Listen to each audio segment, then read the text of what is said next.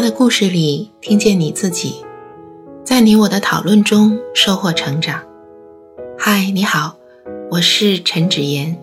今天我想和你聊的主题是梦想，具体的来说就是长大以后做什么这样的梦想。你还记得自己小时候对这个问题是怎样回答的吗？有的人小时候梦想将来当医生。因为觉得救死扶伤、消除别人的病痛是件非常了不起的事情。在我小时候，一直想当老师。我觉得启迪别人的智慧，甚至塑造人的灵魂，是一件非常神圣的事情。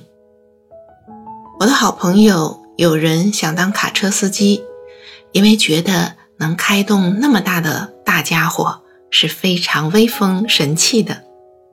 也有的小朋友说，长大之后想当公交车上的售票员，因为可以理直气壮地找每一个人收钱，好像很有权利的样子。然后随着我们的长大，从童年到青少年到成年，我们对于自己理想中想做的职业会有很多的变化。这也受到方方面面信息的影响。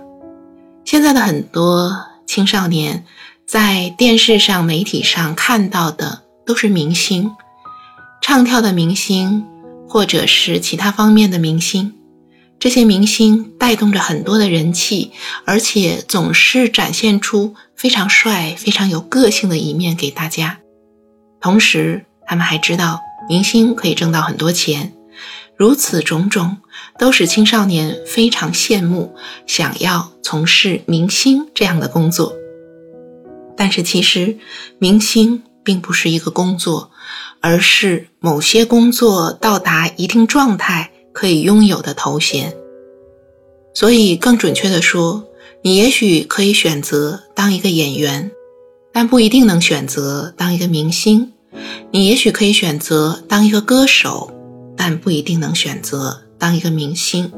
你可以选择自己喜欢的道路，但是能否走上这个道路成功，甚至获得很多的掌声和关注，那就不一定是由我们掌控的。细分起来，不同的职业在这方面有很大的差异。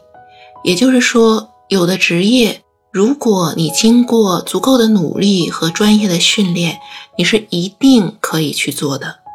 而有的职业，即使你做了很多努力，也可能仍然在这个职业的门槛上，或者说刚刚入门，但是并不能走上这个职业的金字塔。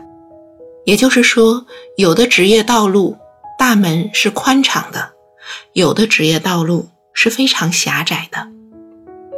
在这一期的故事里，我们听到的像唱跳、演绎这样的道路，其实是比较狭窄的；类似的音乐这样的道路也是比较狭窄的。可能有很多人出于爱好和向往，从事这方面的专业学习，但是逐渐的他们会发现。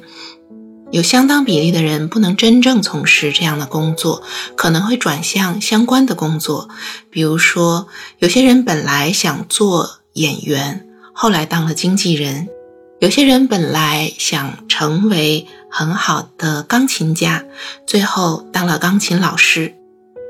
而很多理工类的、技术类的工作，通过专业的。连续的学习必定能够掌握一定的技能，而且像这样的工作选择的职位是非常多的，因此选择范围比较广阔。